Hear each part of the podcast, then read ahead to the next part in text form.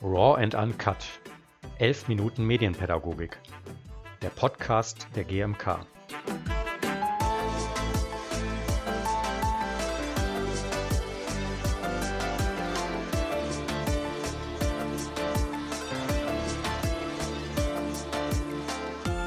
Hallo und herzlich willkommen zur zwölften Folge von Raw and Uncut, 11 Minuten Medienpädagogik. Mein Name ist Anja Pielsticker und ich bin Medienpädagogin und Moderatorin in der GMK.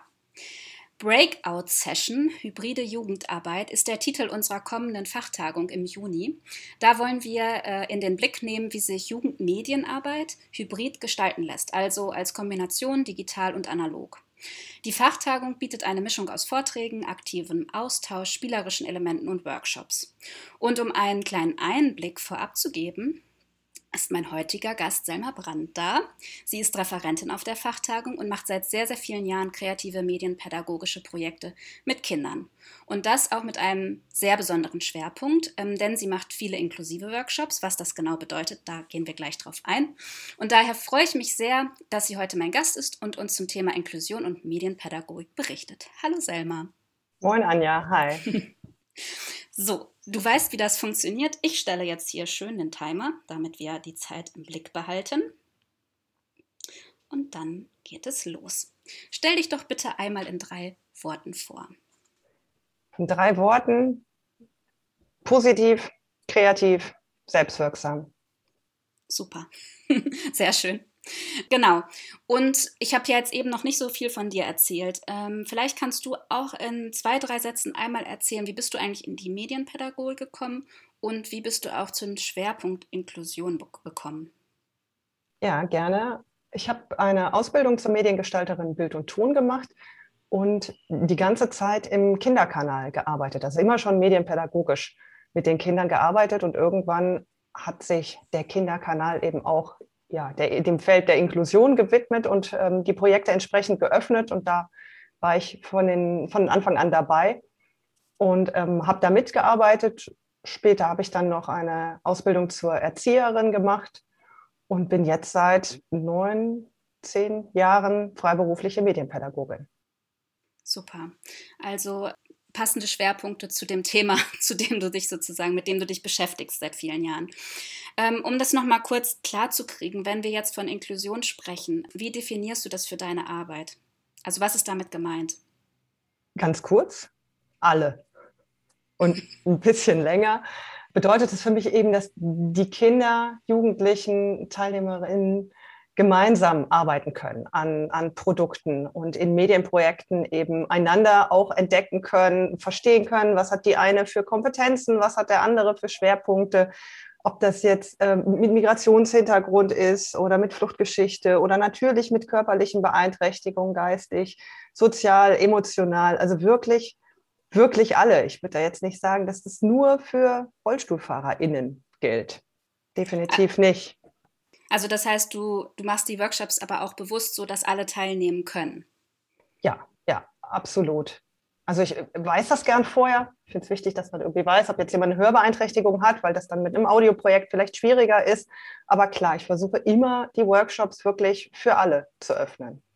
Mhm. Und für viele ist es vielleicht ja erstmal noch nicht vorstellbar, wie das mit Medienpädagogik zusammengeht. Ähm, wenn man jetzt zum Beispiel jemanden hat, der gehörlos ist oder der im Rollstuhl sitzt. Wie kombinierst du das? Also, oder was ist da auch so erfolgreich ran an der Kombination? Ja, ich, finde, dass Medienpädagogik sich eben auf eine besondere Art und Weise eignet, um inklusive Projekte durchzuführen, weil wir eben den Blick wegnehmen von diesem, was kannst du nicht, wo hast du einen Förderbedarf, hin dazu, dass wir sagen, was kannst du eigentlich besonders gut. Ähm, und das nehmen wir als Basis, passen das Projekt dann daran an und können von da eben dann, dann weitergehen und weiterplanen. Und ich glaube, alle MedienpädagogInnen wissen eben, dass, dass Medienprojekte laute Kinder brauchen, leise Kinder und eben auch unterschiedliche Kinder, wenn wir, wenn wir was Neues, Schönes ähm, realisieren wollen. Und jetzt hattest du ja in den letzten Monaten die besondere Herausforderung, das, was du normalerweise eben in Präsenzveranstaltungen machst, auch online zu machen. Gib uns mal einen Einblick in deine Arbeit. Also was hat sich verändert und wie hast du es hinbekommen, diese Präsenzprojekte, die du machst, ins, ja, ins Digitale zu übertragen. Ja, was hat sich verändert? Also du meinst wahrscheinlich, abgesehen von der Tatsache, dass ich irgendwie Tomaten in der Mittagspause auch mal umtopfen kann, wenn man eben zu Hause ist inzwischen. Ja, genau. Auch neben dieser Tatsache. Also es hat sich verändert ein Stück weit äh, dahingehend, dass man eben noch mehr denn je die Konzepte eben an die individuellen Fähigkeiten und auch Rahmenbedingungen vor Ort anpassen musste. Und ich finde aber, dass in den Videokonferenzen, ähm, dass Videokonferenzen auch eine große Chance bieten, weil eben jeder Teilnehmende oder Teilnehmerin äh, die, die gleiche Videogröße ja auf meinem Monitor hat. Das heißt, die sind alle, haben die den gleichen Raum. Und das ist eine Chance für die, die sonst hinten sitzen oder die sich zurückziehen. Das ist eben online anders. Die sind näher dran auch noch.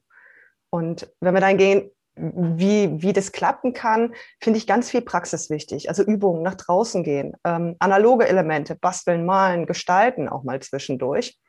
Und, und die Gruppe wirklich zusammenhalten, immer wieder Gruppengespräche ermöglichen, einen Austausch ermöglichen, im, speziell in den inklusiven Kursen, technisch achte ich darauf, zum Beispiel einen reizarmen Hintergrund zu haben, einen guten Ton, eine gute Kamera, um, um den Kindern zu helfen, sich zu fokussieren auch auf mich und auf die Inhalte, die ich vermittle. Ja. Und wie erreichst du gerade die Kinder? Ich meine, die sitzen ja jetzt zu Hause. Wie kommen die zu dir? Das läuft meistens über Kooperationen, also zum Beispiel über ähm, Kooperationen mit anderen Trägern, mit der Lebenshilfe in Münster zum Beispiel haben wir einen inklusiven Kurs realisiert oder äh, in Hamm mit einem Jugendzentrum, die eben dann ihre Kids angeschrieben haben und gesagt haben, wir bieten hier einen kreativen Fotokurs, wer hat Lust, äh, sich da anzumelden. Und dann haben wir den Tablets gebracht und dann konnten die eben daran teilnehmen und haben echt beeindruckende Ergebnisse auch ähm, produziert.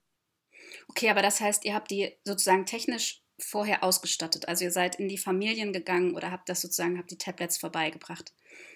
Ja, also die, die das nicht hatten, und, und das kommt durchaus vor, dass die noch nicht so gut ausgestattet sind, die statten wir dann eben mit Technik aus. Das ist ein größerer Aufwand, als wenn ich einlade in einen Seminarraum, ganz klar. Da würdest du wahrscheinlich die Technik einfach mitbringen, oder wie würdest du es dann da machen? Ja, ganz genau. Hm, ja, aber okay. ich, es lohnt sich. Also es ist einfach, die, die lechzen danach, auch nach, nach solchen Angeboten. Und welches deiner Projekte hat dich in den letzten Monaten besonders fasziniert?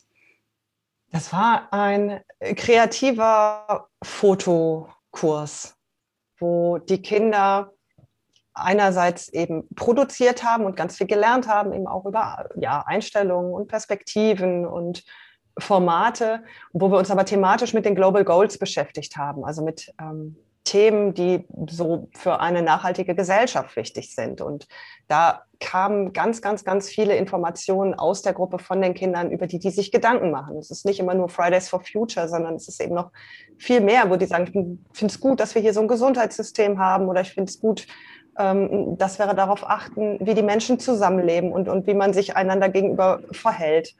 Und das war wahnsinnig beeindruckend, was da auch für, für ein Wissen ähm, bei den Kindern ist. Ich glaube, ich war nicht so weit in dem Alter. Und wie hast du es aufgebaut, dieses Projekt? Also vielleicht noch mal kurz in, deine, in die praktische Arbeit einen Blick zu werfen. Ja, also wir waren in einer, in einer Videokonferenz und haben dann ähm, E-Books erstellt, parallel alle miteinander und immer wieder einzelne Fotoeinheiten gehabt. Also so eine Seite gestaltet, ähm, wo sich jede Person vorgestellt hat mit Fun Facts, dass die Gruppe eben auch zueinander gefunden hat. Und dann hatten wir Übungen draußen, wo die Kids sich vorgestellt haben. Wir haben überlegt, was stört dich eigentlich an deiner Umgebung und kannst du das irgendwie in Szene setzen? Und ähm, ein Junge hat zum Beispiel dann eine Blume fotografiert und da äh, so eine kleine Miniaturfigur reingestellt und gesagt, ich bin eben gegen Pollen allergisch und ich äh, finde das nicht so gut. Und andere haben aber gesagt, hier, hier liegt so viel Müll rum und so viele Coffee-to-go-Becher und das finde ich nicht in Ordnung und haben das eben dann fotografisch dargestellt, in dem Fall mit Hilfe von diesen Miniaturfiguren. Mhm, das sind diese kleinen Eisenbahnfiguren, ne? Ganz genau, ja. Genau, die H0-Figuren. Ähm, aber vielleicht nochmal, um nochmal einen kleinen Schlenker zurückzumachen, weil du hast ja auch eben gesagt, du nimmst wirklich alle mit. Also wir hatten ja jetzt eben schon auch ähm, gesagt, okay, ne, zur Not muss eben auch die Technik nach Hause gebracht werden. Aber wie wäre das denn jetzt, wenn ähm, es eine körperliche Beeinträchtigung gibt? Hast du da auch Unterstützungsleistungen in dem Sinne, dass, dass du den Kindern und Jugendlichen dabei hilfst, trotzdem die Technik dann zu benutzen? Oder wie würdest du das sicherstellen? Ja, also online ist man an der Stelle natürlich dann auf äh, PädagogInnen vor Ort angewiesen oder auf die Eltern, dass die eben mit, mithelfen und die Kinder da unterstützen. Und ich frage natürlich vorher und, und wenn ich weiß, dass ich da Kinder drin habe, die ähm, sehr grobmotorisch sind und die ein Tablet nicht bedienen können, dann würde ich versuchen, mit denen was anderes zu machen. Also würde ich ein anderes Projekt entwickeln natürlich, äh, damit die eben mitmachen können. Nur das ist ja das, was ich am Anfang auch gesagt habe, dass da Medienprojekte so viele Ansätze bieten. Mhm. Ähm, und live finde ich es schon wichtig auch zu sagen, dass wir als MedienpädagogInnen keine Therapeuten sind. Wenn da jemand wirklich einen Inklusionshelfer oder eine Inklusionshelferin braucht, dass die eben dann einfach ganz selbstverständlich mit in der Gruppe sind und den Kindern ähm, helfen an den Stellen, wo die Hilfe benötigen. Okay, also dass man sich einfach bei solchen Projekten Unterstützung holt. Oh, das ist der Timer. Was macht deine Projekte so erfolgreich? Das ist eine tolle Frage, Anja. Ähm, ich glaube, die sind erfolgreich, weil ich einfach wirklich, wirklich Lust drauf habe. Ich will arbeiten und ich will auch, dass es klappt. Und, und ich möchte, dass die Kinder sehen, was sie, was sie können. Das ist eben auch eine Rückmeldung, die ich dann von den Eltern bekomme oder auch von den Teilnehmenden, dass, dass die Kurse den Kindern total gut getan haben. Und wir leben jetzt seit einem Jahr in dieser Pandemie und wir müssen da nicht immer, immer noch mal darauf hinweisen, was alles nicht geht. Und ich finde, wir müssen eben auch den Unterschied sehen zwischen den Kindern, die mitten in der Entwicklung stecken, und mir zum Beispiel, die ja schon relativ weit entwickelt ist, und, und realisieren, dass die Kinder eben diese Zeit auch nicht zurückbekommen. Für mich ist das egal, ein, zwei Jahre ähm, Seminare aus meinem Wohnzimmer zu senden, aber für die Kids ist eben jeder Tag anders besonders und wichtig für die Entwicklung. Und dann möchte ich eben, dass sie an den Tagen, die sie mit mir verbringen, auch etwas Tolles erleben, ähm, was sie im besten Fall dann natürlich auch, ja, auch nachhaltig erreicht. Super, danke schön, Selma. Gerne. Das war schön. ja, finde ich auch. Dankeschön. Ich hoffe, dass es viele Pädagoginnen auch ja, inspiriert, mit diesem Werbe, den du ähm, hast, auch in die Projekte zu gehen, auch seien sie noch so kompliziert oder mit Hürden versehen oder mit äh, besonderen Herausforderungen, sondern wirklich zu gucken, was haben die Kinder, was bringen die schon mit und worin können wir sie darin dann weiter unterstützen und auch stärken in dem, wo sie schon stark sozusagen sind und uns nicht unbedingt auf ihre Schwächen fokussieren, sondern auf ihre Stärken fokussieren. Einfach loslegen, würde ich sagen. Einfach loslegen, ja, sehr schön.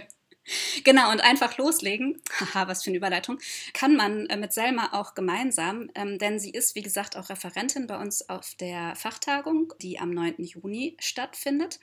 Jetzt kommt so ein kleines Aber, denn der Workshop am 9. Juni ist schon ausgebucht. Aber da wir so eine große Rückmeldungs- äh, oder so ein großes Interesse schon haben an diesem Workshop, ähm, haben wir einen zweiten Workshop mit Selma organisiert und der findet am 30. Juni statt. Details äh, zur Uhrzeit und so weiter, daran sind wir gerade am Arbeiten. Das heißt, alles an Informationen dazu ähm, findet ihr dann bald auf der Webseite der GMK, also gmk-net.de. Und äh, da könnt ihr Selma und ihre Methoden auch live äh, erleben und wirklich auch ins Ausprobieren und Machen kommen. Denn das ist dir ja auch sehr wichtig, dass man einfach die Dinge selbst macht und wirklich, ja, nicht nur sozusagen das konsumiert, sondern es einfach selbst ausprobiert. Denn im selber Machen merken wir auch, wo wir stehen und wo wir sozusagen auch unsere eigenen Kompetenzen haben.